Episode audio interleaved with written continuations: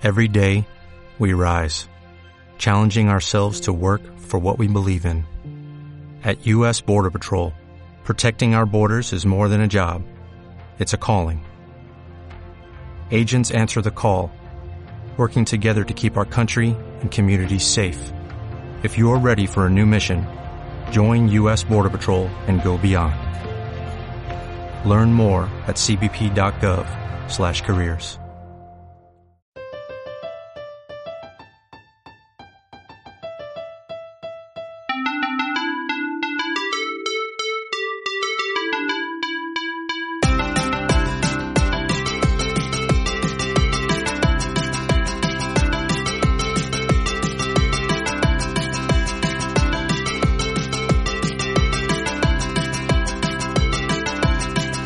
desenfadados. ¿Y desenfadadas? Bienvenidos a otra charla más, a Desenfado.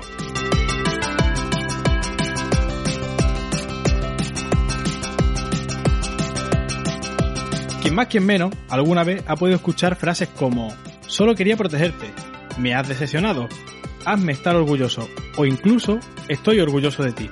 ¿Y qué pasa con estas frases? Pues que suelen provenir de las figuras más importantes para una persona, que son los padres. Y la verdad que las dicen con todo el cariño del mundo y queriendo hacer un bien por sus hijos, eso es indudable. Pero son un arma de doble filo, porque algunos padres, al querer proteger a sus hijos haciendo que tomen ciertas decisiones y caminos en la vida, e intentando que tengan una u otra conducta o forma de ser, que a su parecer es la buena o la mejor, al final lo que consiguen es crear en sus hijos expectativas. Expectativas que se convierten en obligaciones, obligaciones que llevan a presión, presión por no llegar a ser o hacer lo que sus padres le dictaron, o peor aún, presión por no poder ser como uno quiere ser porque eso diferiría de las directrices de sus padres y hacer eso sería algo malo. Y todo esto puede llevar a tener unos hijos modelos a ojos de los padres, aunque rotos en su propio interior. Hijos que al final no son más que extensiones de los sueños de sus padres, pero que quieren tomar su propio camino, ser como les gustaría ser, pero que no quieren defraudar a sus padres. Así que si estás en esta situación, hay algo que debes entender. A quien nunca jamás debes defraudar es a Hacienda. Joder, vaya tela. Así que si estás en esa situación, hay algo que debes entender. A la única persona que nunca jamás debes decepcionar es a ti mismo.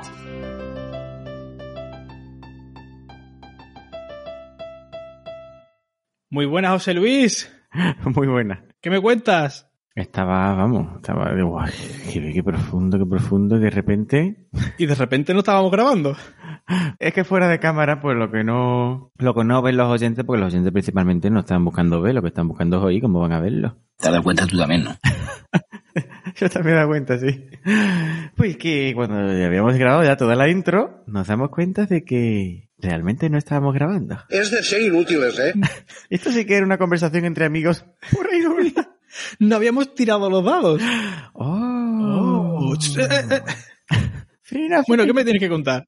Eh, con eso de esa cosa de los padres, de que los hijos consigan y de que vayan por donde ellos quieren ese camino, a ver, por supuesto, educar hay que educar porque es su función y poner límites hay que ponerlo porque los límites son necesarios o necesarísimos. Pero me has recordado de nuevo ese audio de los Simpsons que siempre vuelve de ¿Quiere un consejo?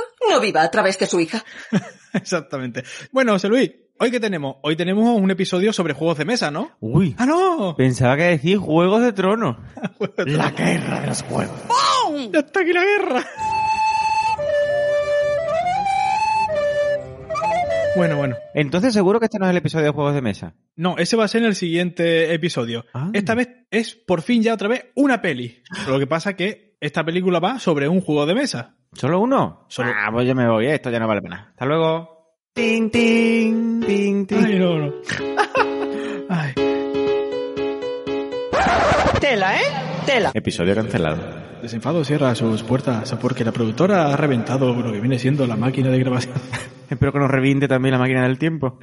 Total, que esa película, oyentes y oyentas, es... Así que ya sabéis cómo funciona Jumanji. Una vez que empecemos todo esto, no podéis dejarnos hasta que lleguemos a meta. O sea, tenéis que escuchar el episodio completo. Acabamos de perder 800 oyentes de golpe. Se han ido, no quieren empezar. Ahí va. Después de lo que vamos a contar cómo es el juego, yo creo que, que sí, que por ahí es la cosa, ¿eh? ¿Escucha José Luis? Ahí llega. José Luis, oyentes, ¿vamos a jugar esta partida? Uy, no sé si grita al ataque o... ¡Yumanji! Que Dios se apiade de su alma.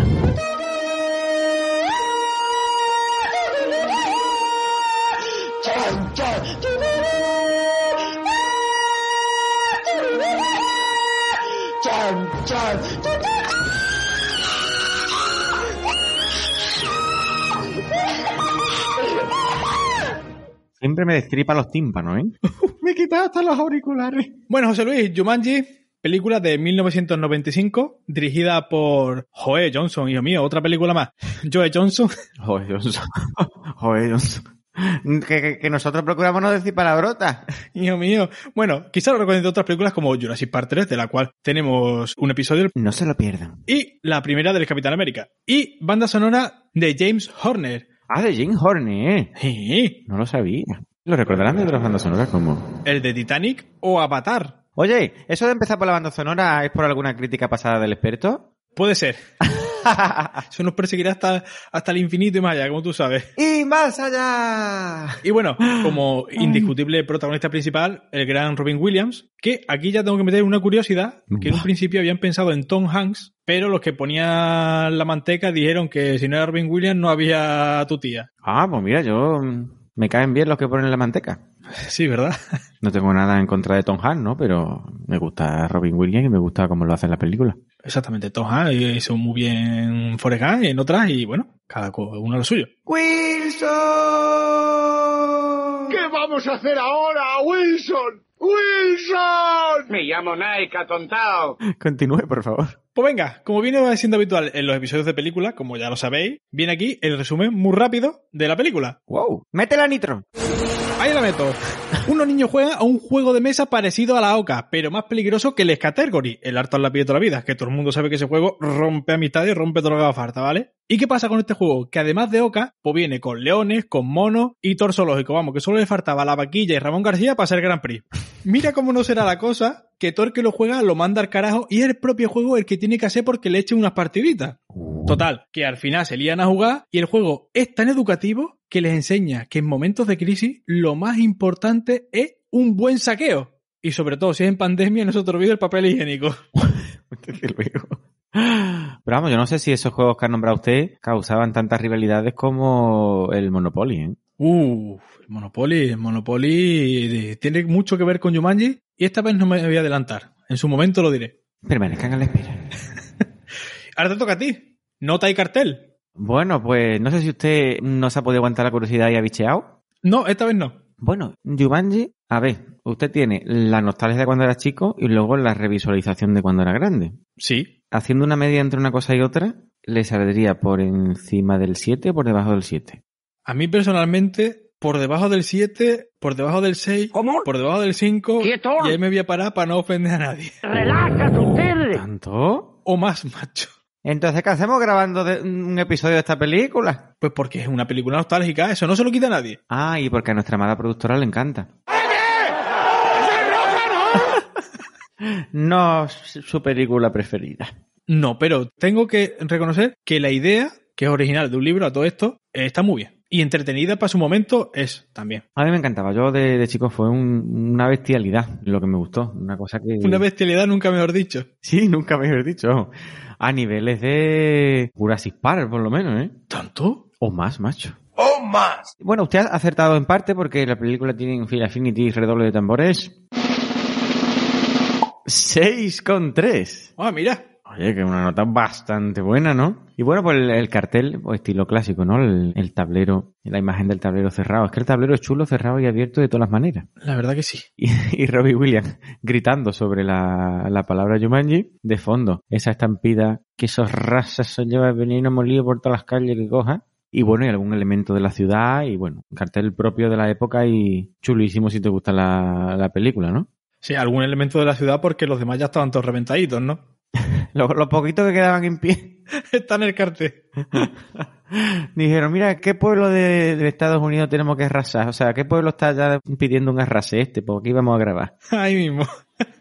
Ay. Ay, más. Eh, yo mm, puedo arrancar con lo que me gustaba de chico, pero a lo mejor usted también tiene algo pensado para abrir boca. No, no, si quieres empieza tú. Yo, bueno, yo me la veía cada vez que la ponían en la tele cada vez que la ponían en la tele era un, un disfrute máximo y casi con la primera intensidad de la primera vez, aunque fueras creciendo, es que te gustaba tanto más. Además, yo supongo que los efectos especiales para la época serían también muy impactantes. Todavía hoy en día no resultan efectos de demasiado cartón piedra o demasiado... No, a mí me sigue gustando verla. También es verdad que, pues, como buen nostálgico, lo que me encantó en su día, luego cuando lo vuelvo a ver, no tengo esa frase de tanta gente de, ¡ay, qué mal ha pasado el tiempo por ella! No, esta película no ha envejecido bien. Yo la verdad que la, sigo disfrutando mucho. No experimento esa sensación. A ver, yo te tengo que dar la razón en una cosa. los efectos que eran con maquetas y todo este tipo de, de cosas están bastante bien, se quedó muy bien. Lo único, por lo que sí ha pasado el tiempo, a ti no te gusta que, que lo diga, es por la toda la parte que está hecha por ordenador, obviamente. Se nota, se nota mucho. Pero no es lo que hace que la película sea mejor o peor, porque eso era su momento y pase. Es entretenida, sí es, es verdad, pero será que todo lo que ha salido ya, si lo miras desde esa perspectiva, vuelves a ver esta película y es como ya se queda, pues sí, anticuado. Sí, yo es que no, no consigo mirarlo a la luz de todo lo que ha salido ya. Ah, mira. Supongo que eso es una ventaja, porque así la, la sigues disfrutando casi igual que la primera vez. Sí, sí, sí. Y, y el experto también hablé con él un poco de ella. Y algo me contaba, ya no lo, no lo pongo muy en pie, pero algo así como que o él la tenía en DVD o la tenía un amigo y otra más, quizá la otra más fuera Jurassic Park, y entonces cum, se lo iban cambiando y cuando uno tenía Jurassic Park, el otro tenía Jumanji y así. bueno, en DVD no, en VHS. Claro, no VHS, por Dios, por, por favor. El DVD es muy moderno. Ya no, ya hoy en día con las plataformas ya ni DVD, hijo mío. Ya no, no, no. Cierto y verdad es que Jumanji ha dado muy buenos momentos dentro y fuera de la película, como veremos más adelante. Y dentro de la película, pues, ¿qué te parece si vamos ya con esos momentos, no? Y frases que más nos han marcado o nos han gustado de la película. ¡Al ataque! ¿Otra vez? Es que como antes lo que has metido es el grito de Jumanji, Ah,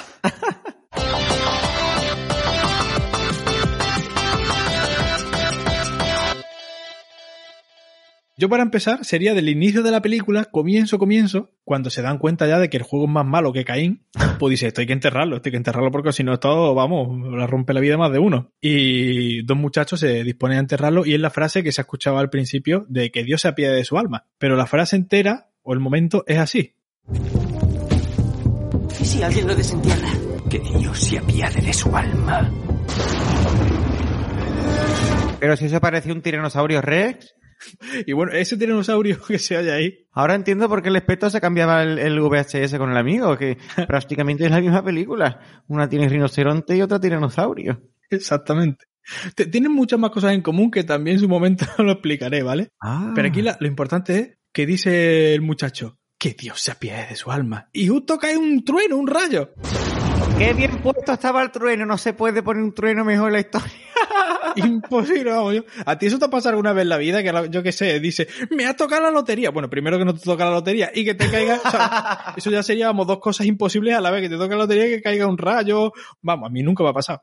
Pues a mí me ha pasado varias veces, no me... No me digas. Estás diciendo algo y, y llegas a la conclusión y tal como llegas a la conclusión, se abre una puerta o llaman por teléfono y tú dices, uy, parece que estaba esperando que concluyese y si concluyo una hora y media más tarde, una hora y media más tarde se hubiera abierto la puerta.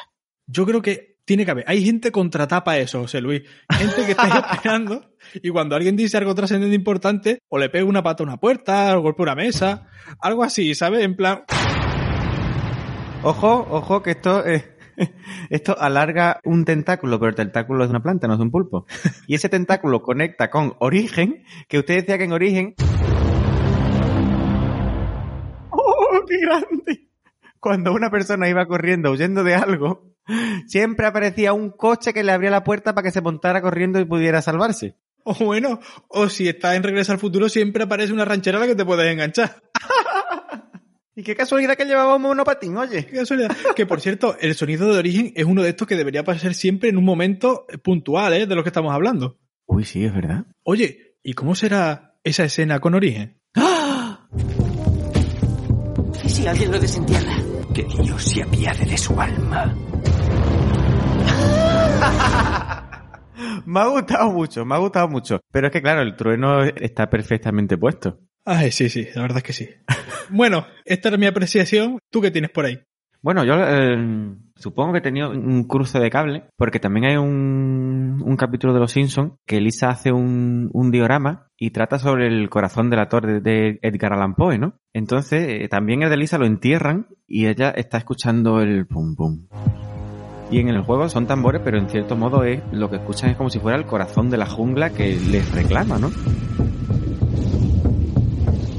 Oye, a lo mejor el que hizo la novela de Jumanji se basó un poco en Alan Poe, ¿no? Pues yo creo que, que cabe la posibilidad de una ligera inspiración. A mí, desde luego, me, me ha recordado muchísimo y es así durante toda la película, ¿no? Siempre los niños sienten esa... Solo lo escuchan ellos, solo lo sienten ellos y al final son un poco los que tienen la clave tanto de desatar la tempestad como de arreglar la situación. Y es verdad, ¿no? Al final los niños son los que se van a... los que crearán el futuro. Bueno, como debe ser, por algo existe la canción Niños, niños. Bueno, pues oye, pues muy interesante, muy interesante eso. Pues mira, ahora yo me tendría que parar en Alan, el personaje protagonista, el que hace Robbie Williams, pero cuando es niño todavía. Ese niño es un arma libre, lo dejan ir donde quiere, en ese pueblo va mm, como Pedro por su casa. Y además, que no sé por qué, porque la va liando por donde quiera que pasa. Va a la fábrica, que lo dejan entrar, mm, vamos, sin seguridad ni nada. Mira. Eh, y coge unos zapatos, unos zapatos de un empleado que se había, los había inventado él, los mete en una máquina y revienta la máquina y echan al empleado, el pobrecito. Ay. Después se va a una obra que se ve que sería la hora del bocadillo, porque por allí no había nadie por la obra, el niño entra como, como el que entra por su casa, como hemos dicho, y que es por lo que encuentra el juego, realmente, después, en esa obra. Sí, pero ya, ya le escuchaba la llamada. No podemos decir la llamada de la naturaleza porque entonces sería otro tipo de llamada. Claro, o sea, eh, Entonces era algo así como, corre que no llego. ¡Ocupado! ¿Cómo que ocupado? Habría ahora mismo que...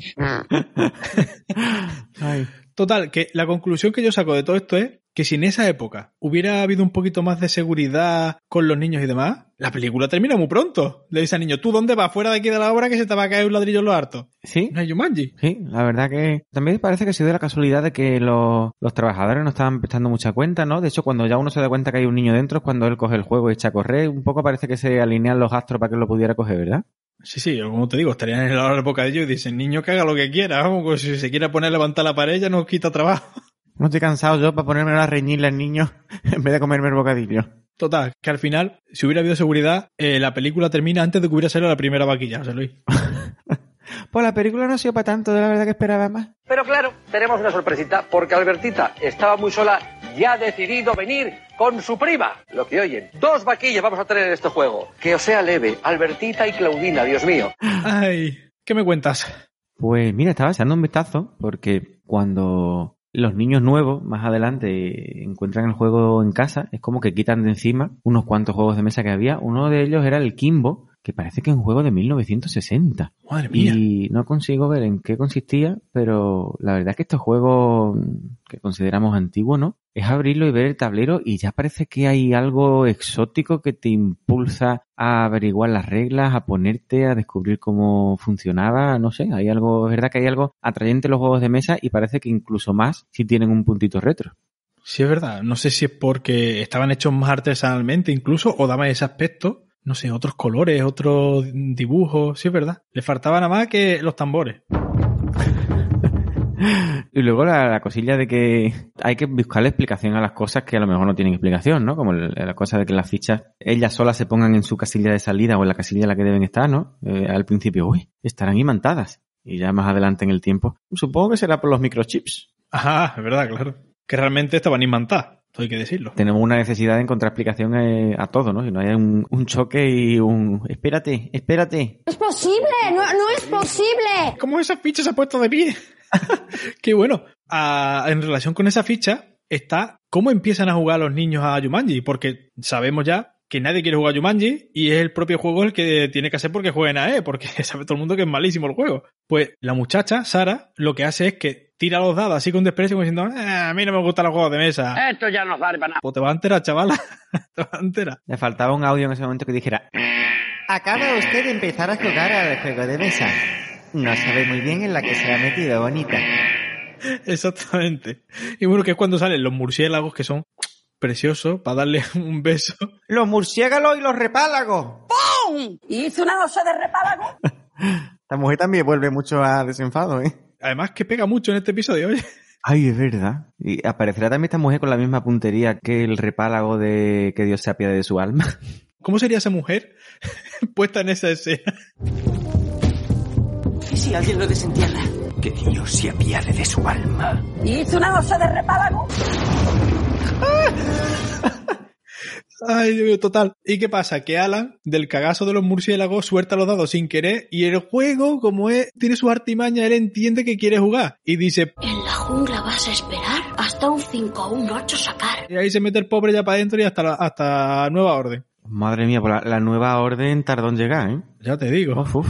Total, que ahora me voy a lo que dijiste antes. Ya mismo el Monopoly o Eternopoly para otras personas va a tener que hacer este tipo de artimaña para que la gente juegue al juego. Porque, que- que- vamos, si no, yo no sé quién va a querer jugar Monopoly.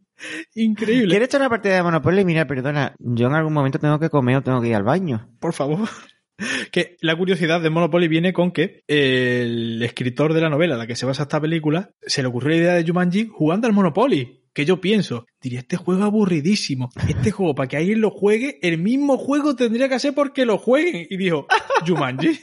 Y empezó a escuchar tambores en su cabeza. Malas noticias. Hoy no te libras de la cara. Monopoly de Parker para familias muy, muy unidas. Pues sí, pues sí. Ay, Y ahora que hablamos de partidas eternas, hace reflexionar que tú puedas empezar una partida un juego y terminarla 26 años más tarde, ¿verdad? Hay partidas del Monopoly que han durado todavía más, ¿eh? Y yo te diría que incluso del Risk. Uh, del Rilla, eso es otro mundo. El Rilla, eso es, eso es un despropósito. De Parker. De Parker, de Parker. Parker se puede estar quietecito, yo. A Parker usted la partida 26. Uf. Ya empezamos una guerra de los chistes más malos. Todo el mundo ahora mismo que vaya a enterrar a los, en los Jumanji, no. Los RI y los Monopoly donde sea, por favor. O sea que la, la creatividad puede surgir del aburrimiento más soporífero. Yo creo que es de donde siempre sale. Oh, qué bonito, hijo. Y igual que hablamos de la creatividad, podemos eh, conectar con las zapatillas, ¿no? Porque las zapatillas de la película, la- las de deporte, ¿no? Ah, vale. Yo me estoy imaginando una madre tirando una zapatilla. Digo, eso podría haber salido de Jumanji, de dentro. Una madre con una zapatilla en la casilla final. Sí, sí, puede haber salido. Que yo desde chico las zapatillas de deporte le digo unos baloncestos, cosa que al experto siempre le ha llamado mucho la atención. Anda. Y creo que en Sevilla dicen unos tenis. Sí, sí. Eh, bueno, pues este hombre, fíjate, inventó como la primera zapatilla de deporte así ultramoderna, pero claro, por un, un descuido de un niño que también el chiquillo estaba preocupado o lo que fuera, pues terminó aquello, aquello terminó acá, que yo no había por dónde cogerlo. Ah, que yo que termino como unos zorros. Vamos. Y, y unos zorros y aquellos jedería mofetas ya, por lo menos. Y, y claro, pues... eh, que me llevo yo de los chistes malos, oye. Un ejemplo claro de alta creatividad que termina en, en sueños truncados, ¿no? Con resultados catastrofistas, cosa que también te hace reflexionar, porque parece que ahí estaba el gran futuro de este hombre, sin embargo él se recicló luego y terminó trabajando en un, en un empleo que parece que le, que le gustaba y tuvo una vida muy satisfactoria en un universo paralelo, pero que ahí está la injundia. No sé si usted quiere comentar algo de la zapatilla de la creatividad.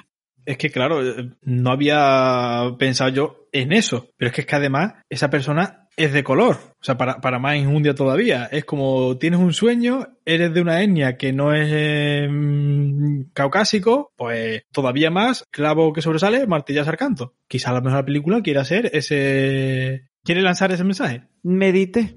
Ya está mal visto decir persona de color. ¡Oh! Solo quería ver la cara que ponía.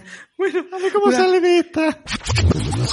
Y con más injundia porque esa persona era de una etnia que no era la caucásica para aquella época, eh, la que se supone que La era- parafernaria que ha montado para quedar bien y al final lo he obligado yo a quedar malamente tras tras.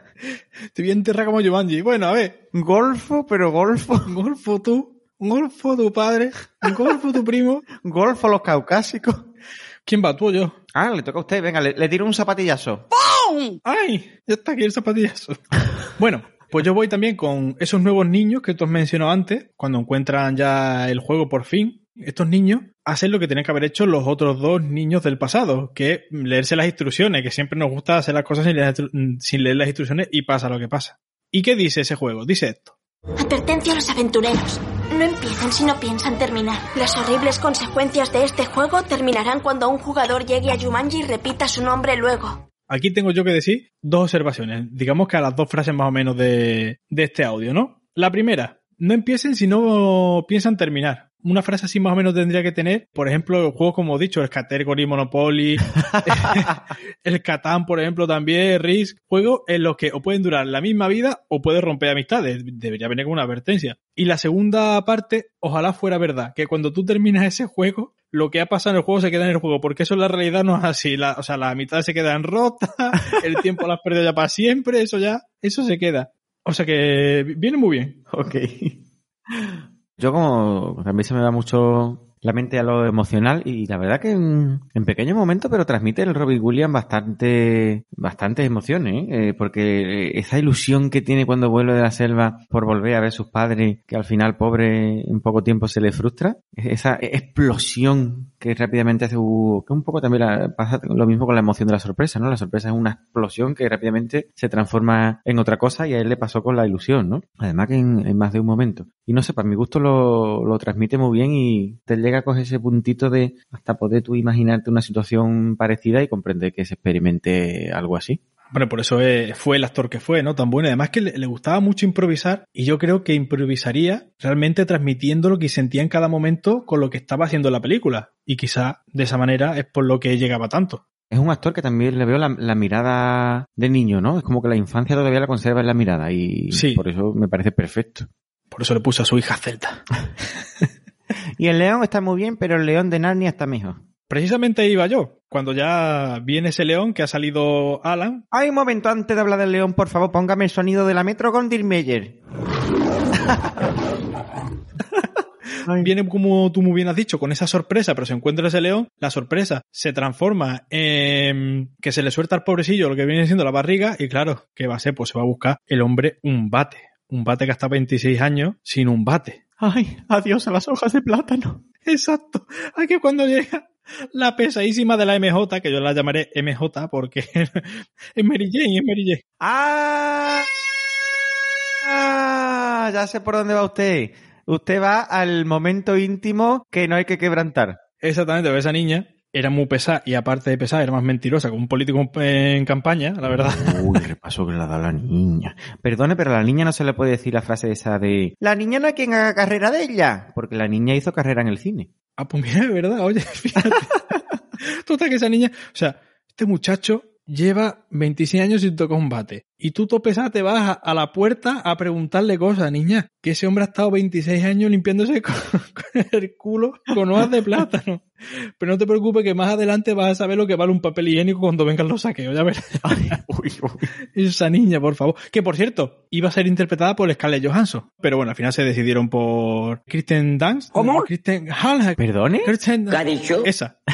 Es la misma niña que también actúa en, en, una película que es como unos muñecos así parecidos a los Madelman.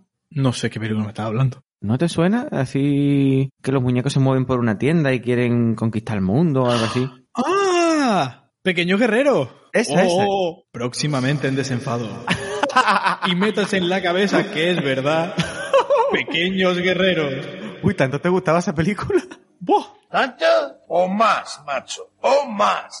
Ah, yo solo la he visto a cachos. Los cachos que he visto siempre me gustaban, ¿no? Pero nunca conseguí verla entera de un tirón. ¿Es la misma actriz? Creo que era ella, creo que era ella. Espérate, vamos a corroborarlo. Confirmándolo con Tito Google. Además, YouTube el videojuego de la Play. Wow, hombre, que usted ya pasó a un nivel superior. Confirmado, es ella. Por lo tanto, está muy bien que la cogieran para Jumanji porque se le daban muy bien este tipo de papeles. Exactamente. Ahí está. Además, una actriz que, yo qué sé, que tiene su cosa. No es, no es lacia, no es plana, tiene su, su aquel. no es lacia.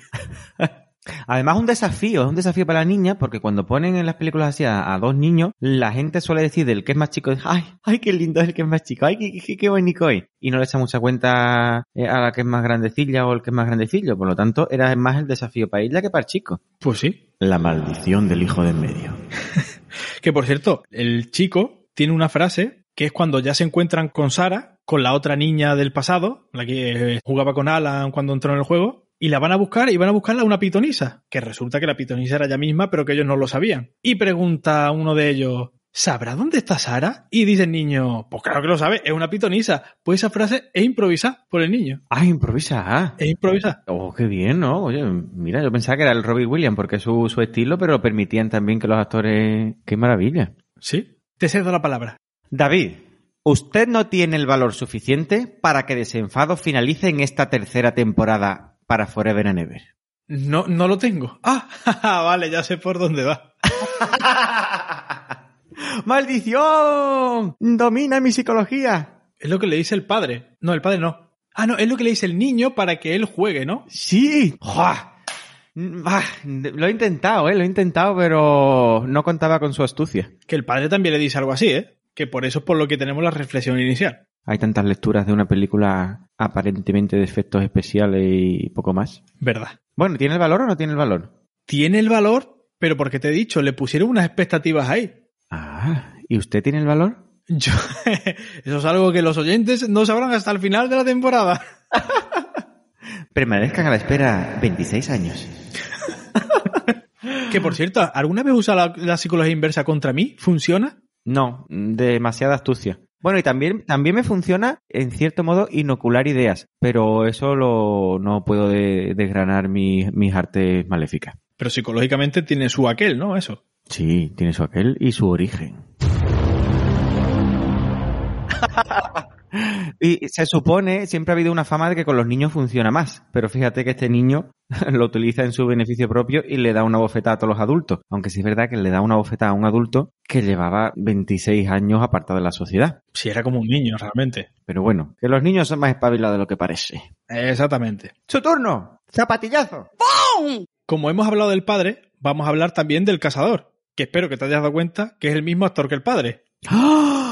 ¡No me había dado cuenta! ¿Cómo que no te has dado cuenta? ¿no? Pues vamos a ver. Es Pero que, ¿cómo me había dado cuenta si le pusieron un montón de barbas así por los lados? ¿Cómo lo voy a reconocer, eh? o sea, se hicieron lo mismo que con McFly.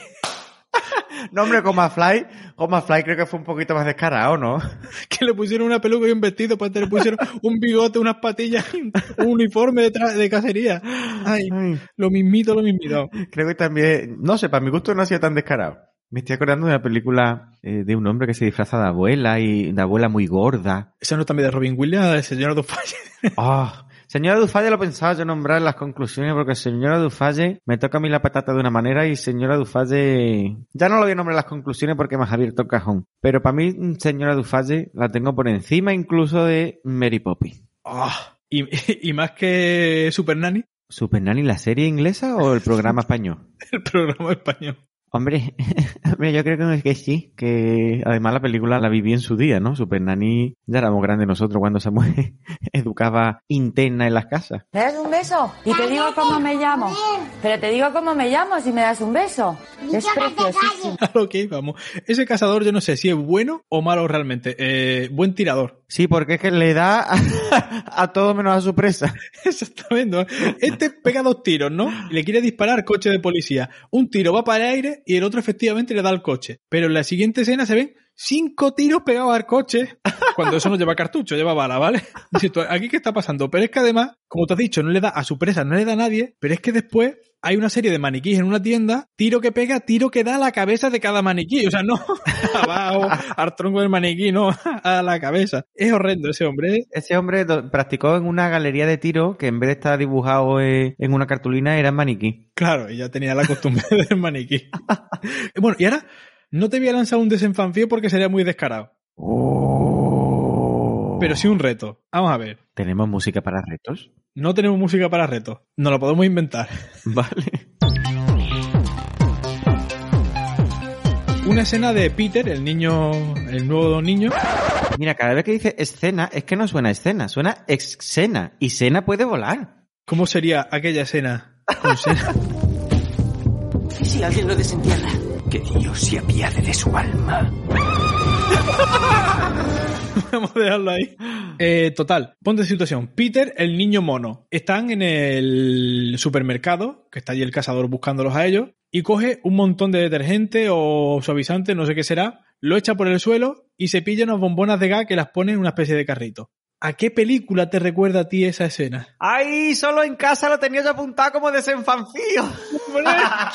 no puede ser. Sí, nos leemos la mente. Entonces, vamos, entiendo que todo el mundo ha pensado en solo en casa cuando ha visto esa escena. Es que, vamos, eso es un guiño solo en casa, mm, estoy seguro. Hoy en día lo veo radical. En su día no creo que lo viera y mira que me encantaba solo en casa y espero que próximamente en desenfado solo en casa y solo en casa. los perdidos en Nueva York.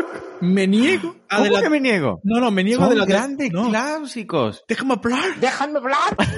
Me niego a hacerla a partir de la tercera en adelante. Only las dos primeras. De hecho, yo la tercera no sé siquiera si la he visto. Y como usted sabe que yo soy experto en grabar episodios sobre sagas sin haberme visto la Uy. tercera. Uy, hay por ahí quien dice, Alberto, que, eh, que eso está muy mal, ¿eh? Pero tenía que pasar, porque si eso no hubiera pasado, yo no podría haber hecho la broma de ahora. ¿Casualidad? Es verdad, todo pasa por algo. Medite. Medite. Eh, total, ¿por dónde íbamos nosotros? Ah, bueno, la tercera película de Solo en Casa tiene un pase, pero ya de ahí en adelante ya... Ah, la tercera tiene un pase, pues mira, me la apunto para verla porque yo solo he visto las dos primeras. Además, el personaje de la palomera te toca, te toca la patata directamente. ¿eh? Yo no he sido así siempre. Tenía trabajo y una casa y una familia. Pero el hombre al que yo quería dejó de quererme y me partió el corazón. Y cuando tuve la posibilidad de volver a ser amada, no me atreví y huí. Tengo miedo de que si confío en alguien se me vuelva a partir el corazón. Si no vas a utilizar el corazón, ¿qué más te da que se te rompa? Si te lo guardas para ti, cuando te decidas a usarlo, ya será tarde. Hay que arriesgarse. No tienes nada que perder. Qué bonito, hija. Ay, Aquí habrá que poner un poquito de, la- de esa música tan chula que hay, como así como flamenca, que dice... Macaulay Culkin. Macaulay Culkin. Macaulay Culkin, Macaulay Culkin, Macaulay Culkin, Culkin, Culkin, Culkin, Culkin. Solito en casa. Solito en casa. continúe. Sí. Hay un momento en que la productora inunda, por lo menos mi mente, mientras veía la película, porque dice, dice ella 26 años más tarde, no le hagas caso, es su vibra. es su vibra. Sí, sí, no, no. Yo pensaba que eso era una No, cosa es que no moderna dice- de hoy en día, el tema de las no, vibras. No, no, no, perdona, perdona. A ti te ha recordado la productora, pero a mí me ha recordado a ti. Y no dice es su vibra. ¿No? Dice, perdónale, es libra. Ah, a mí me extrañaba, digo, porque yo creo que usted de las vibras más moderno. Pero más o menos va por el mismo lado. Y, y yo tenía apuntado esa frase, pero digo, no sé si decirla porque no te reprimas, no te reprimas. yo sin comentario, ¿vale? A todo lo que es la astrología, mi querido Piscis, yo él es muy contrario, mucho. él es muy contrario, pero él sabe que eh, mu- mucho de mi comportamiento se explica por ser acuario. Acuario, bienvenidas mis guerreras. Soy la guerrero que lucha por el amor y la justicia. Guerrero justicia. Las guerreros de la justicia, no ni. Lo siento mucho, ¿eh? No, ni. Y bueno, el tema de las vibras, para quien no lo sepa, un poco como las energías positivas o negativas que atraemos según nuestros pensamientos o formas de ver la vida. No lo tengo muy claro, pero tampoco estará muy desencaminado, ¿no? Más o menos. Sí, yo es que no soy tan profundamente místico, pero siempre lo he entendido por ahí. Eh, Supongo que se podrá explicar muchísimo mejor, pero bueno, más o menos. No sé, eso es como siempre hemos hablado, ¿no? Entra dentro de la parte que no es ciencia, no está demostrado, pero entra en la parte de quizás sea algo que todavía desconocemos. Quizá la frecuencia en la que vibran unas personas, pues se acopla más a la frecuencia en la que hay otra persona. Y a lo mejor lo que estoy diciendo es, para un científico, está al mismo nivel que lo que yo pienso de los astrólogos. Entonces me voy a callar y voy a dejar de ser hipócrita. Oye, pero está muy bien lo que ha dicho porque hemos establecido un lazo como si fuera el tentáculo de un pulpo, pero de una planta que ha conectado con varias veces que ha dicho usted la palabra frecuencia, frequency. ¿Casualidad? Ah, váyanse ustedes al último episodio de la primera temporada de Desenfado. ¡Guau! ¿Cómo se lo sabe, hijo? Continúe, por favor. A ver qué viene ahora. Ah, bueno, ahora viene el momento. Ese momento en que llega por fin la estampida. Hoy estaba pensando en lo mismo ahora. Uy, uy, uy, uy, uy. Iba a gritar estampida, de verdad. Sabéis todos que Desenfado y Los Simpsons están siempre muy conectados y es el momento idóneo para poner un audio de Los Simpsons que hace referencia clara. Ay, pues yo pensaba que lo ibas a, a enganchar con la famosa frase de Gandalf. No os preocupéis, sé lo que hay que hacer en estos casos. ¡Yumanji! Porque las cosas de las películas nunca funcionan. ¡Corred, insensatos! Bueno, si no llegamos a poner el audio entero, el experto cortaría aquí, no escucha el episodio hasta el final, ¿eh? No, hombre, no, y es que el audio tiene que venir completo, obviamente. Es verdad. Y aquí yo te tengo que contar una anécdota ¡Oh! Abrimos bien las orejas. que va relacionado no con la estampida, sino con el momento de Los Simpsons de Jumanji. Oh. Y es una anécdota que tengo con el experto y con otra persona. Estábamos un verano. Anda, ponle de fondo la musiquita que tenemos para anécdotas. Ah, teníamos una, me la inventaré también. Me encanta, pues yo pido, pido, pido y luego le complico la vida a él. Pues mira, estábamos un verano en una ribera Ah, la Ribera Maya. Sí, la Ribera Maya exactamente. Estamos nadando para atrás, para adelante, para el fondo. A, ver hasta dónde llegamos, a ver si llegamos hasta allí. Venga, y ahora para atrás, a ver hasta si llegamos al otro lado. Y, ya cuando estábamos reventados de nada, que no podíamos más con nuestra vida, decíamos, "Uf, ¿llegaremos nosotros allí o, o nos quedaremos por el camino? Estamos un poquito agobiados, ¿no? Porque tú sabes que la juventud pues no piensa bien las cosas y cuando te das cuenta ya es un pelín tarde. Y dice el otro muchacho, que no éramos ni el experto ni yo, dice, solo hay una cosa que se puede hacer en estos casos. Y dice, ¡Jumanji! ¿Y funcionó? No, casi nos morimos, nos entró un ataque de risa en medio del agua. Y ahora tú, cansado, intentando llegar, que ya estamos casi llegando al sitio para agarrarnos, pero que, y ahora con el ataque de risa no llegaba, se te aplauda todo el cuerpo y dices tú, aquí me quedo, aquí me quedo. Madre mía, yo no sé cómo llegamos, ¿eh? No he tenido yo un momento tan contradictorio en mi vida, de me lo estoy pasando muy bien, pero estoy sufriendo por mi vida, ¿sabes? La verdad que sí, se me, me imagino la escena y muy divertido, pero entiendo que para ustedes también tendría el cuerpecillo así un poquillo... Sí, sí, pero te digo, es que ha sido de, los, de las carcajadas más grandes que he tenido yo en mi vida. Pero claro, es, es extraño, ¿no? Porque al mismo momento también puede ser de los momentos que más miedo he pasado en mi vida. O más agobio. ¿Se puede experimentar al mismo tiempo una alegría inmensa y terror? Sí, solo los Simpsons lo hacen posible. Ahí está. Y de nuevo aparece March diciendo... Bueno, bailaré y me preocuparé al mismo tiempo. Hemos abierto la veda de los Simpsons. Nos inunda, nos inunda hoy. Ay, bueno, venga, tú. ¡Desenfanfío!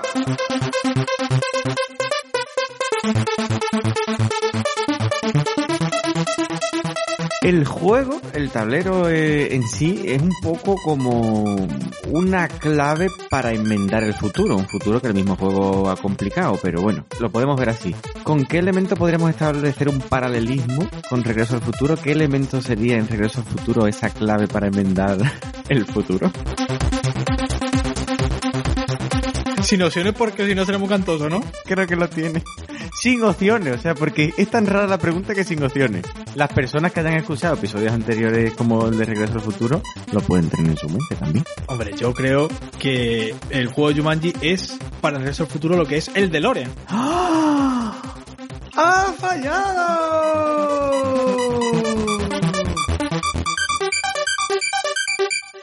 Uy, la cara, si las personas pudieran ver la cara de este hombre. Es que la pregunta era muy enrevesada, ¿eh? La pregunta tenía un veneno amasado. Ha ido a hacer daño, venga, entonces ¿cuál es ese elemento? ¿Le dejo volver a pensar?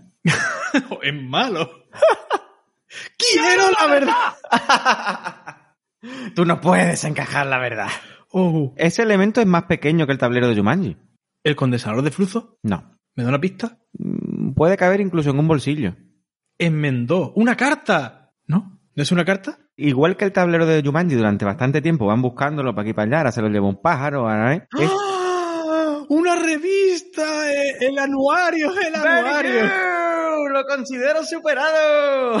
¡Ay, Dios mío! Qué grande es el cine. Y si nuestros oyentes se quedan hasta el final, descubrirán por qué todavía hay más conexiones con Regreso al Futuro. Aguarden expectantes. Bueno, voy a comentar una cosa que es cuando llega, para mí lo que es el declive de la película, no porque sea mala, sino porque ya se va todo a- al carajo, ¿no? Y hay una escena en la que se ve muy bien. ¿Qué es lo que pasa? Bueno, cualquiera diría que hay rebajas.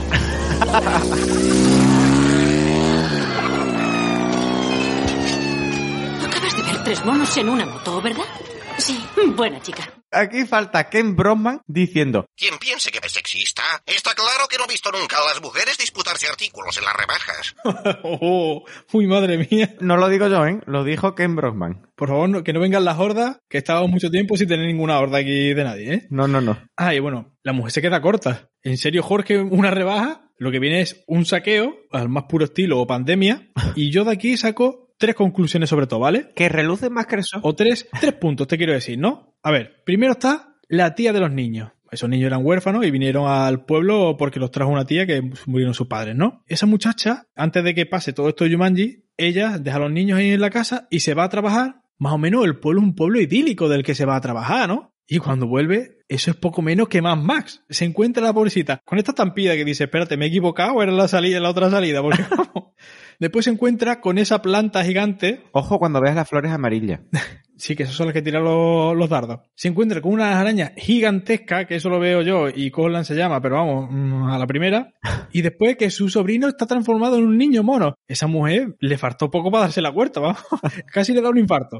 Ay. El niño mono, vamos, el niño yo creo que lo cogerían de extra para el planeta de los simios. Sí, de- después de ahí se fue a, a rodar el planeta de los simios porque es que creo que se, se llevaba, no sé si eran tres horas para maquillarlo y otra hora y algo para que le quitaran el maquillaje. No te digo de hacer la saga del planeta de los simios en desenfado porque son tantas películas y usted sabe que yo la tercera ni me la veo que es que no lo veo factible. ¿eh? Vale, vale, vale. No hacemos ninguna saga más en desenfado que tenga tres películas. pues vaya saga.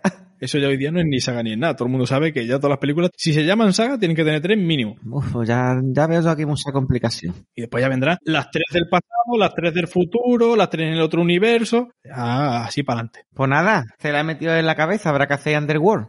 No. No, porque si hacemos Underworld, después la gente querrá que hagamos. Resident Evil no, ¿eh? No, no, que es Crepúsculo y por ahí no paso.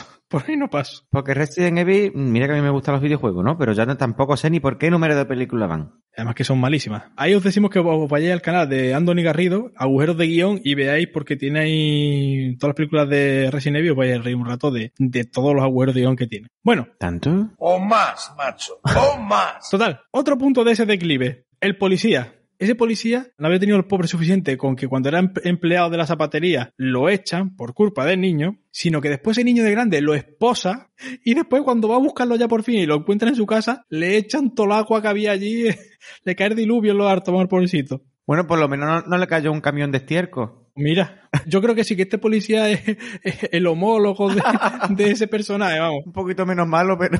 Este no era malo. Pero es que sobre todo hay otra cosa de este policía que todavía se lleva la palma, que es su coche. Ese pobre coche, que primero lo roban tres monos, después lo cosen a tiro, se le cae una farola encima, le pasa una estampida por los hartos, lo estampan contra una tienda y después la planta ya lo lleva de guase, la. Lo que le quedaba ya, ¿no? Para mí, estos tres, la tía de los niños, el policía y el coche, son los verdaderos damnificados de Alan Parrish y de Jumanji. Bueno, pero de todas maneras, pobrecito Alan Parry, ¿eh? Bueno, sí. Pero vamos, que si no se hubiera colado en la obra y no se hubiera colado en la fábrica, ya te digo, todo esto no hubiera pasado. Pero son niños, los niños son curiosos y son inquietos y también él venía, el pobre, de que le pegaran una paliza, que no hemos hablado del bullying en la película, y el, vamos, encima le vamos a reñir por meterse a coger un juego. Ahí va yo, porque la culpa real, realmente, si nos salimos de lo que es ya el, el humor, no lo tenía Alan Parrish. La tuvieron los abusones, los que hacen bullying. La tuvieron en la película, la tienen en la realidad y la seguirán teniendo si se le sigue permitiendo y si se le sigue riendo las gracias. Como bien explicamos, Efectivamente. otra vez, en Regreso al Futuro. Sí. Y que también hay que echarle cuenta a los niños, ¿no? Y que escucharlo y, y que hablar con ellos para comprender bien la situación, porque él intentaba explicarle al padre que estaban fuera para molestarlo y el padre, bueno, tampoco se paró a escucharlo y, en fin, lo que pasó era absolutamente evitable. Claro, el padre es como te he dicho, no eres como yo quiero que sea, eres un Mindundi, enfréntate tú a los niños, a mí déjame en paz, ¿sabes? McFly. Uf, totalmente, es que vamos, son películas conectadas. bueno, venga.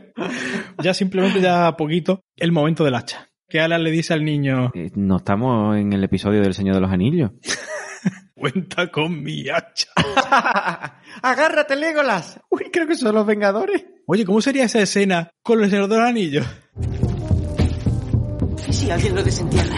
Que Dios se apiade de su alma. Yo te ayudaré a llevar esta carga mientras seas tú quien la lleve. Si con mi vida o mi muerte puedo protegerte, lo haré. Cuenta con mi espada. Y cuenta con mi arco. Y con mi hacha. Tú cargas con nuestros destinos, si es esta la voluntad del concilio.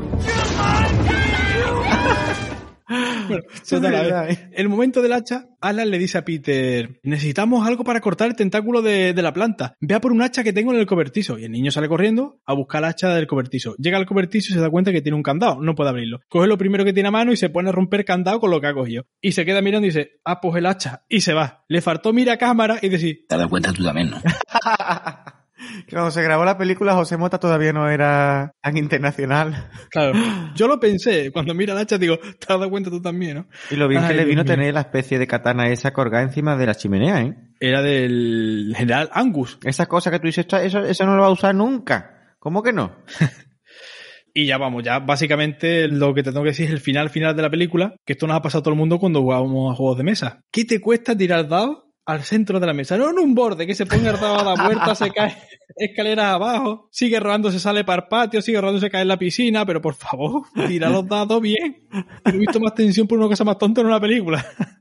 Ay. Hombre, las tracas de tensión finales son muy importantes. ¿eh? Sí, sí. Otra cosa relacionada con Regreso al Futuro. Sí, sí. Usted añadiría la palabra innecesaria, traca de tensión innecesaria. Totalmente.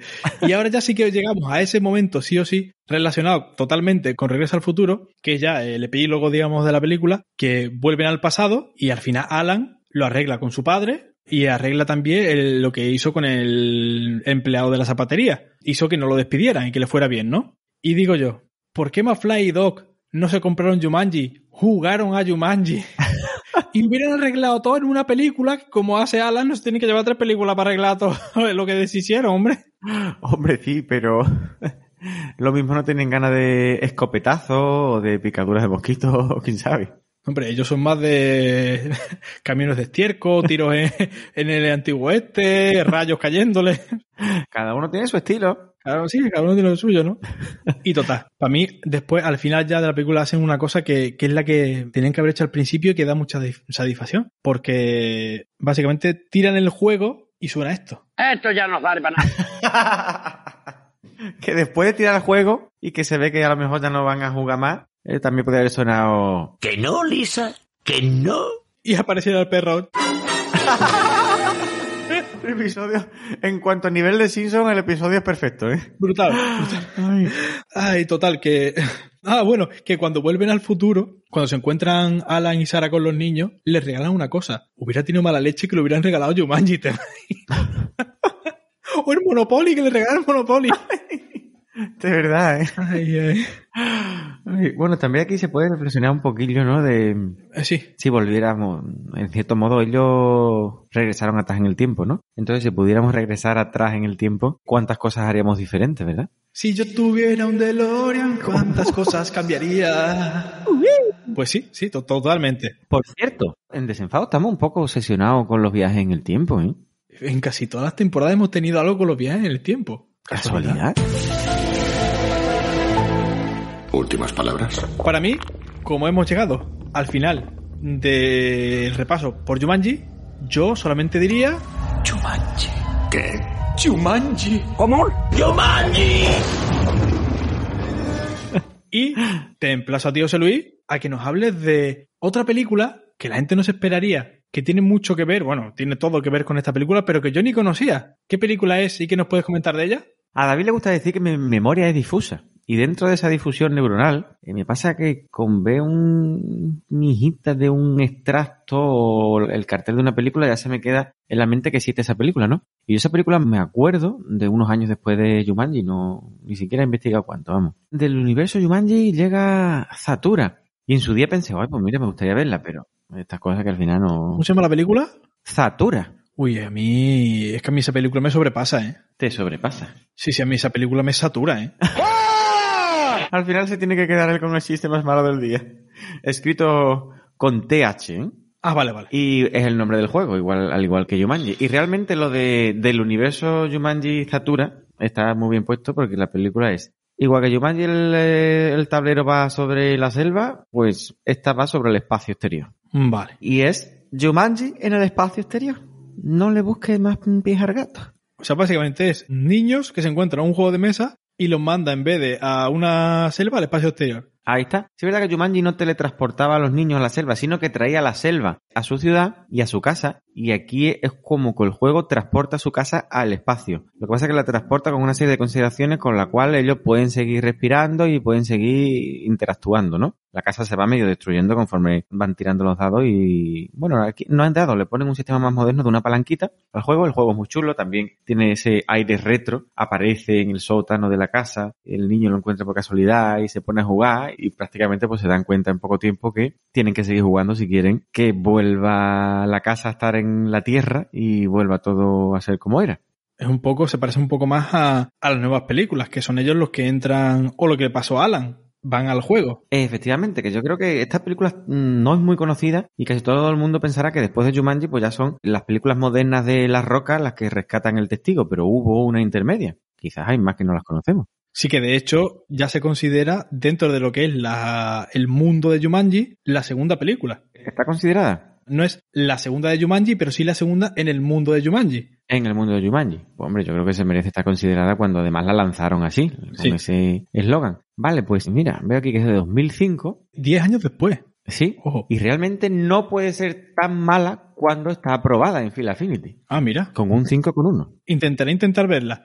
En esa película sí que recuerdo yo, ¿no? Eh, eh, sale una niña que caza cartas, ¿no? ¿Una niña que qué? Que caza cartas. Joder, vaya tela. Hombre, es que era Satura cazadora de cartas.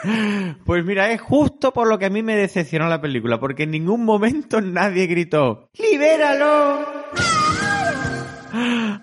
Y al final también cantan aquello de Satura Matata, vive y ¡Es posible! ¡No, no es posible! Macho, todos los chistes malos, todos los chistes malos los concentra. Ay, madre mía, sí. Ay, madre mía. Bueno, la casa es una pasada, estas casas eh, americanas, todas de madera. Tiene ese hueco para las ropas sucias, creo yo que era para eso, no sé, o para que antiguamente el servicio desde abajo pusiera los alimentos y llegara más rápido arriba. Pero ¿sabe a qué me refiero, no? Esa especie de mini ascensor que conecta la parte alta de la casa con la baja, pero que no cabe una persona, solo cabe un niño. Ah, un pequeño montacarga. Sí, mm, ¿la ha descrito usted mucho mejor? un pequeño montacarga. que es clave, es clave dentro de, de la trama y da mucho yuyo en la película Annabelle. Porque el montacarga en Annabelle es una cosa que está ahí que tú sabes, uh, uh, uh, Los montacargas en las películas siempre lo usan para momentos de tensión innecesaria. innecesario, sí. Chicos, venga. Aún no he bajado. Ayudadme, venga. Tira, tira, tira. Venga, venga, venga. A mí, mm, esta película tiene unos paralelismos descarados y está lanzada para los nostálgicos Forever and Ever, ¿no? Eh, aparece como un punto quizás más novedoso una figura paterna que, bueno, que también te hace reflexionar en la importancia de la figura paterna, ¿no? Y dentro de que la familia, bueno, es una familia idílica, ¿no? También que familia lo es. Mm, tiene ciertas americanadas, ¿no? America! ¡Woo! El padre siempre está trabajando y no tiene tiempo para jugar con los niños. Estas películas van siempre mucho sobre los padres y los hijos, ¿no? Sí. Esa, esa relación. Que por cierto, se me olvidó antes de comentar ese paralelismo de que el padre sea la misma persona, entre comillas, que el cazador, que es con el que tiene un conflicto el hijo, ¿tiene que ver con ese conflicto que tienen los hijos y los padres? Quizá han querido hacer eso. Puede ser, ¿no? Ahí hay algo que resolver, hay cosas que ni se entienden. El protagonista no sabía por qué el cazador lo perseguía. Muchas veces ni entendemos por qué la relación con un familiar es así, y cuando sabemos y nos gustaría que fuera de otra manera. Y cada tiro pues, puede simbolizar una trifulca. Y a ser posible, los cartuchos y las balas del cargador también. Pero no tirando, disparando, sino para hablar las cosas. Oh, ¿cómo pretenden que aguante sin poder disparar a algo? Medite. Vale. Eh, a mí Satura me gusta que tiene muchas cosillas muy propias de los niños. Los guionistas sí pensaron mucho en, en la mente de un niño a la hora de hacerla, ¿no? Por ejemplo, las negociaciones, lo que le gusta a un niño ne- negociar. Eh, 20, mm, 15, venga, pues lo de 18, mm, no, pues, ¿sabes? Ese buscar lo que ellos, mm, si no van a tener lo que quieren, pues por lo menos acercarse. Al final son películas que también buscan eso, ¿no? Eh, la visión de los niños. Más allá de la visión que quieren poner los padres en ellos. Creo que van un poco de eso, todas. Las comparaciones entre hermanos, que Uy. también alguna vez hemos hablado de ello, ¿no? Eh, Eso también es peor que el Category, ¿eh? Sí. Que muchas veces son los mismos niños y hay veces que incluso los padres inconscientemente lo, lo fomentan, ¿no? Sí, y como ya dijimos alguna vez, algunos profesores. Ay, qué triste. Vuelve a tener un momento solo en casa total y es que el niño tiene que bajar al sótano y el sótano le da miedo. ¡Ah! Es es verdad, le daba miedo, ¿no? Sí, sí. El sótano en solo en casa te había como... Parece que la caldera era como una boca con muchos dientes. Sí, sí. Un subterráneo oscuro que en cierto modo tú entiendes que el niño no quiere bajar, porque tú dices que bajo yo mismo y escucho un ruido y me da yuyo. Hombre, yo lo primero que hago es por de día ponerle una buena luz a aquello que esté puesto arriba para darle interruptor y que, que eso no se ponga. Es verdad. Eh, los niños cuando ya quieren ir de mayor. No, yo es que soy mayor. Son tres hermanos, pero una es adolescente ya y pasa de todo tres kilos. Que la adolescente luego en el futuro se haría famosísima por cierta saga de vampiros. Hombre, Cristian Stewart. Menos mal que la pronuncias tú, porque si la pronuncio yo hay que poner Magic English. Estoy dudando en que si lo pronuncia bien, pero bueno, nadie se ha dado cuenta. La veo yo más favorecida en esta película que la de los vampiros, fíjate. Sí, está, tiene más color, ¿no? Sí. Y el pobrecito, el hermano más chico, pues el que quiere jugar y quiere explorar y quiere y el otro. Eso es lo tú, que eso son cosas de niños. Estoy en cuarto, tengo novia. Cuando papá habla de hacernos mayores se refiere a eso. Tú también eres un niño, lo que pasa es que quieres ir de mayor. Sí, que al final, mm, como pasaba en Jumanji, la- ella que no quería jugar los dados, eh, los juegos de mesa, los tira y, al final eh, empieza ella a jugar a Jumanji, no empieza Alan. Que luego se pican y disfrutan. Claro, que, que al final es esa actitud que se tiene, te das cuenta que al final no vale para nada. Esa actitud de querer ser mayor. Cierto, cierto. Le veo menos misterio a Zatura, le veo, eh, no sé. A mí Jumanji en su día, el tema de me metía en esa cosa de la selva, de los tambores. Zatura te mete en el espacio, pero mm, no lo consigue los niveles de, de Jumanji, ¿sabes? Pero bueno, aún así, tiene sus efectos especiales y, y está bastante bien. Los actores, el niño más chico, para mi gusto lo hacen muy bien, y el niño que va de mayor, bastante más plano que la niña de Jumanji. Aunque el niño que hace de mayor luego también haría un montón de películas o de series y creo que hizo carrera también. Pero no sé, este- estos niños que, eh, que a lo mejor no, a mí por ejemplo no me transmitía como si transmitía la niña de Jumanji, ¿no? Que también hacía sus papeles y se montaba su historia y, y tenía lo suyo.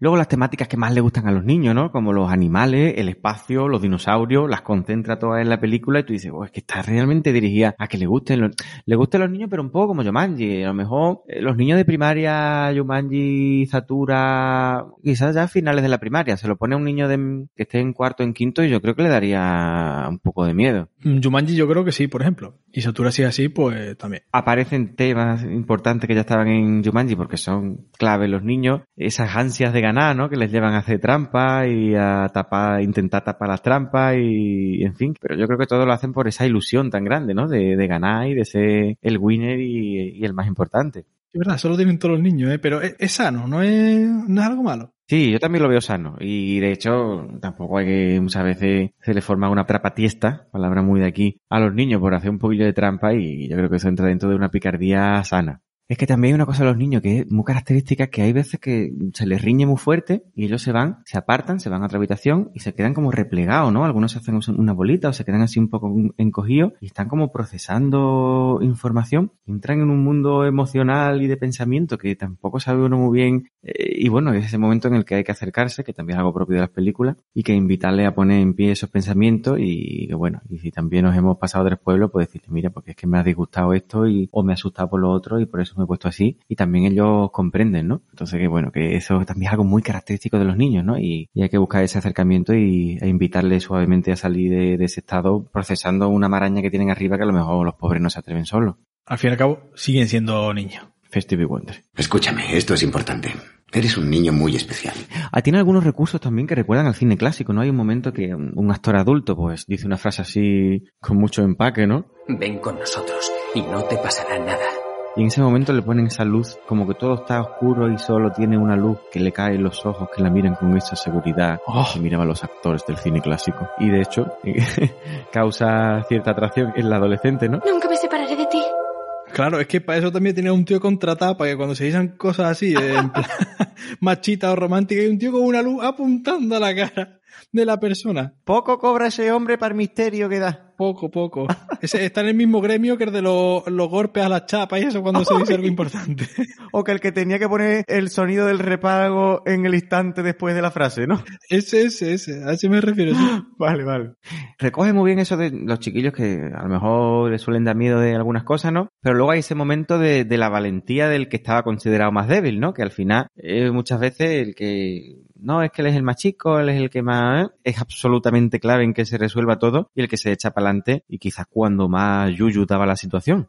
También se vio en Jumanji, ¿no? Que se habla mucho en Jumanji, no lo hemos dicho, de superar esos miedos, ¿no? Y ahí se ve cómo es el niño el que primero lo es capaz de afrontarlo y más adelante el mismísimo Alan, el protagonista. Sí, sí. Ahí va. Y también hay algo ahí muy jumanjesco en que los niños siempre están peleando y ven a pelearse. Los niños del, del futuro que nos plantea Jumanji se llevan muy bien. Son dos hermanos que también los pobres han pasado por una situación muy dura y están muy hermanados, ¿no? Aquí no, aquí tenemos a, a dos niños de padres separados que están siempre peleándose el uno con el otro y no se entienden. Pero claro, después de vivir esa experiencia tan intensa de, de estatura, al final pues llegan al entendimiento. El hermano mayor, eh, que era el que más tenía que poner de su parte para llevarse bien con el pequeño, pues ya pone de su parte porque ve, ve que realmente era necesario, porque el pequeño lo, necesitaba. afectivamente y, y que también el mayor es un modelo y necesitaba tener ese modelo y al final un poco todo lo que viven hace que cuando ocurre la vuelta atrás, que no es tan drástica como en Jumanji, pues ya la relación entre ellos sea diferente, ¿no? La, aparece ya la verdadera hermandad. Walter, te dije que no dejaría que te pasara nada. Pues mira, al final todas estas películas lo hacen muy bien porque primero atraen a los niños con temas que son muy de niños, juegos, eh, como has dicho antes, dinosaurios, animales, todo lo que tú quieras, y meten mensajes muy, muy profundos que van dirigidos a niños. Sí, y luego es una pena, ¿no? Que las relaciones entre hermanos siempre estén basadas en las discusiones, cuando pueden ser uno para otro un pilar esencial, sobre todo también en su crecimiento y en su educación y en su descubrir la vida. Totalmente. ¿Quién mejor que un hermano, no? Para apoyarte en él. Sí, sí. Yo creo que más o menos con lo que voy contando se nota que a mí la película me ha gustado. También soy de esas personas que cuando me gusta un universo me ofrecen algo de ese universo y me gusta. Aunque sea más bien flojo. Yo dentro del más bien flojo parece que se ve lo positivo y agradezco que me ofrezcan algo de esa temática, ¿no? Hay personas que luego son mucho más críticas y te dirían, pues la película es muy floja, no se acerca para nada a la primera, pero yo como no soy así, pues a mí sí me ha gustado. Y hay un giro cuando ya está casi llegando al final, le dan una vuelta de tuerca y creo que plantean algo que a los niños más pequeños que la vean no pueden entenderlo y a los adultos te deja un poco sorprendido y decir, oye, pues no esperaba yo que llegara a alcanzar cierta profundidad la película.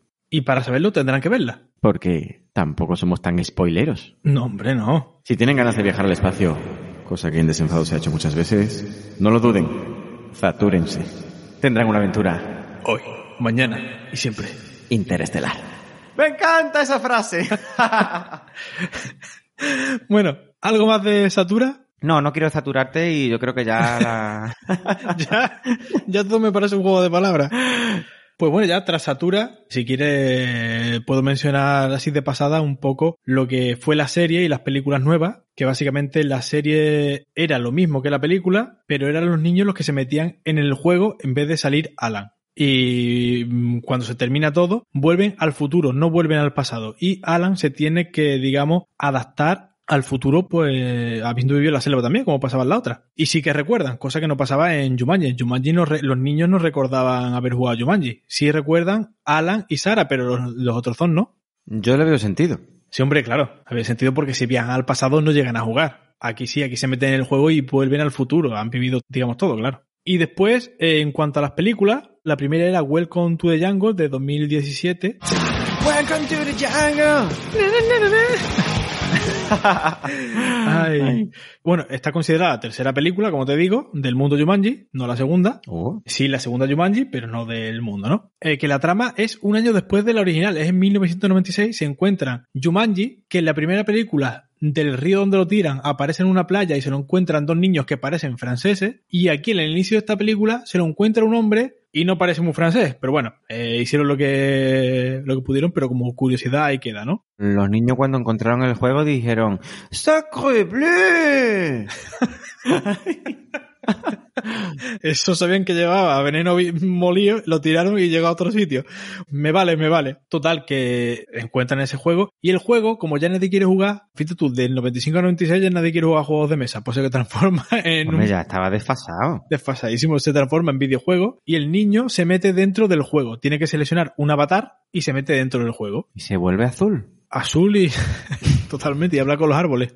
Total, que pasa como, como en Jumanji la original. Pasan los años, otros niños se encuentran en ese juego, entran dentro del juego y es muy parecido porque al final se dan cuenta de que falta una pieza, esa pieza es el niño que entró antes que ellos. El cazador de la antigua película está dentro todavía del juego, consigue una joya y controla a los animales de Jumanji y lo que tienen que hacer es quitarle esa joya, ¿no? al cazador y liberar a Jumanji de, de, su tiranía, ¿no? Ah, claro, y liberarlo de la tiranía. ¿Ves, ves tú cómo al final ha salido lo de libéralo?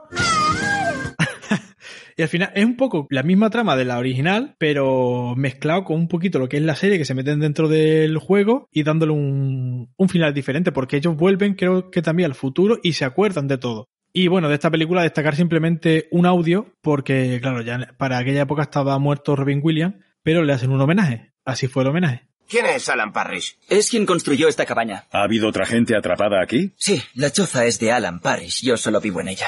Mira, los pelos se me han puesto de punta, ¿eh? Porque es que se encuentra en la cabaña donde estuvo viviendo Alan, Alan Parrish, el niño de la primera película de Jumanji, cuando estuvo cerrando el juego. O sea que es un momento muy bonito, la verdad. La verdad que sí. Esas cosas yo creo que, que lo hacen también en, en Jurassic World con guiños a un Jurassic Park. Sí. Es que prácticamente son la misma película, pero con ciertos toques. Y aquí aparecería Penny diciendo, No hay la más mínima diferencia. es lo, es lo mismo. Ay. Y ya nada, la siguiente película era Next Level, que era de 2019. Y bueno, básicamente que el mismo niño que entró, creo que era, ¿no? El que entró en el juego la primera vez que tuvieron que ir a rescatar, no entiende la vida como es hoy día y creo que se vuelve a meter en el juego porque sí, iban a rescatarlo. Creo que es un poco así, ¿eh? Eh, si alguien sabe que no es así, pues bueno, porque vengan las hordas y, y la aguantaremos. yo estas nuevas mm, creo que me pasaría un poco de constatura, que seguro que las veo y, y me gustan, porque con que sea el mismo universo. Sí, es muy diferente a, a Jumanji, pero bueno, si has visto Satura, que al final se mete en el juego, aquí también quizás te puede llegar a gustar. Están bien, hay, hay que verlas, la verdad. Y se rumorea, o creo que ya es oficial, que hay, va a haber una cuarta Jumanji. Yo no lo he dudado nunca. Y esta lo interesante, porque el final de la tercera queda abierto, por lo que se ve, vuelve otra vez el juego a aparecer en la vida real. O sea que ya conectan directamente con la original de Jumanji. ¡Wow! ¡Qué guay! Se cierra el círculo. Espero que metan ahí más, más guiños y demás. Y bueno, eh, ya no hay más secuelas y menos más, porque si no, vamos, íbamos a estar tirando los dados hasta el infinito. ¡Y más allá!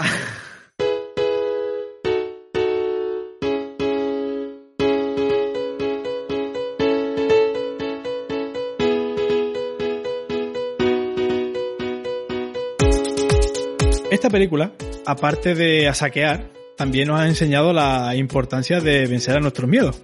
Y en este caso, el miedo del protagonista a enfrentarse a todo lo que le iba pasando en la película. Ese miedo que surgía seguramente de las expectativas que su padre había puesto en él. Y él al final combate ese miedo y lo vence también. Y no era solo un miedo a hacer algo, ¿no? A todo lo que le iba pasando, sino tenía un miedo que quizás es otro miedo todavía más fuerte. Que es ese miedo que se tiene a que algo salga mal o que no sea como otros quieren. Miedos son algo natural en el, ser humano, ¿no? Porque no podemos predecir el futuro, al menos de momento, y hay muchas cosas que nos planteamos si, si es lo que quiero, si es lo correcto, si es por donde debería ir, si tiene efectos colaterales, y, en fin, la máquina del easy de Futurama, ¿no? Muchos de ellos hay que romperlos, también hay que sopesar, ¿no? Porque algunos miedos puede que sean una alerta que está surgiendo porque, oye, pues esto quizás no sea lo mejor para ti. Y otros, pues sí es verdad que hay que echarse para adelante un poquillo y romperlos porque luego viene el crecimiento personal, ¿no? El, y el progresar, avanzar y acercarnos más a objetivos o por lo menos sentir que vamos en el camino y en búsqueda de lo, de lo que queremos, ¿no? A lo mejor no es el camino del héroe, pero sí es el camino del héroe personal de cada uno, ¿no? Muchas veces también las pequeñas decisiones y en las pequeños también tenemos nuestras propias resistencias y, en fin, hay que sopesarlas, algunas hay que romperlas, hay que tirar, hay que avanzar y, y acercarnos, ¿no? Y bueno, y no tienen que ser tampoco grandes objetivos ni ser cosas trascendentales. Un poco es también como queramos nosotros llevar nuestra vida y lo que esté en nuestra mano tira para adelante y algunos de esos miedos hay que romperlos, sí. Pero bueno, algunos lo rompemos solos y otros también nos ayudan, no estamos solos tirando los dados y hay que dejarse ayudar. Totalmente de acuerdo. Hay miedos y miedos, unos que tenemos que combatir para quitárnoslo siempre de encima y otros que sabemos que vamos a estar combatiendo toda nuestra vida. Y si acompañamos, dice, mucho mejor. Y bueno, José Luis, yo ya solamente, como sabes, eh, da los contactos, que somos desenfado2.gmail.com en el correo, desenfado1 en Twitter, desenfado podcast en Instagram, desenfado en Facebook, desenfado en Evox, Spotify, Podimo y demás plataformas de escucha de podcast. Así que ya lo sabéis, esos somos nosotros. Desenfado. Así que ya, simplemente dar las gracias a ti por estar conmigo haciendo esto, a nuestra productora, porque siempre está con nosotros, a nuestro experto también, hombre, que ha estado hoy en una anécdota que hemos recordado. Ha estado, ha estado muy presente, muy presente. Ha estado muy presente, muy presente. Y como no, a vosotros, los oyentes, que con vosotros todo esto es mucho mejor. Y bueno, ya sabéis que siempre digo que si os gustamos, qué bonito es recomendar aquello que te gusta, ¿no? Y ya, si nos apoyáis con un cafelillo en coffee desenfado, pues ya sois los mejores del mundo. Así que sí que sí, ya, sin más que añadir, José Luis, yo creo que ya podemos emplazar a nuestros oyentes al siguiente episodio, sea cuando sea, y espero que se lo pasen también como este. Así que simplemente hay una cosa que nos queda por decir ya a todo el mundo. ¡Gritad su nombre todos! ¡Shumanji! ¡Shumanji!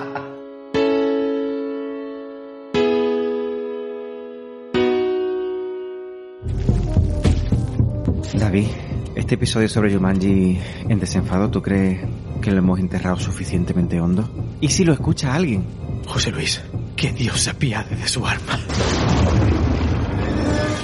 ¿Te preocupas por tu familia? Entonces, ¿por qué darles solo huevos ordinarios cuando pueden disfrutar de lo mejor? Eggland's Best, los únicos huevos con ese delicioso sabor fresco de granja, además de la mejor nutrición, como 6 veces más vitamina D, 10 veces más vitamina E y 25% menos de grasa saturada que los huevos regulares, además de muchos otros nutrientes importantes. Así que, dales los mejores huevos. Eggland's Best, mejor sabor, mejor nutrición, mejores huevos.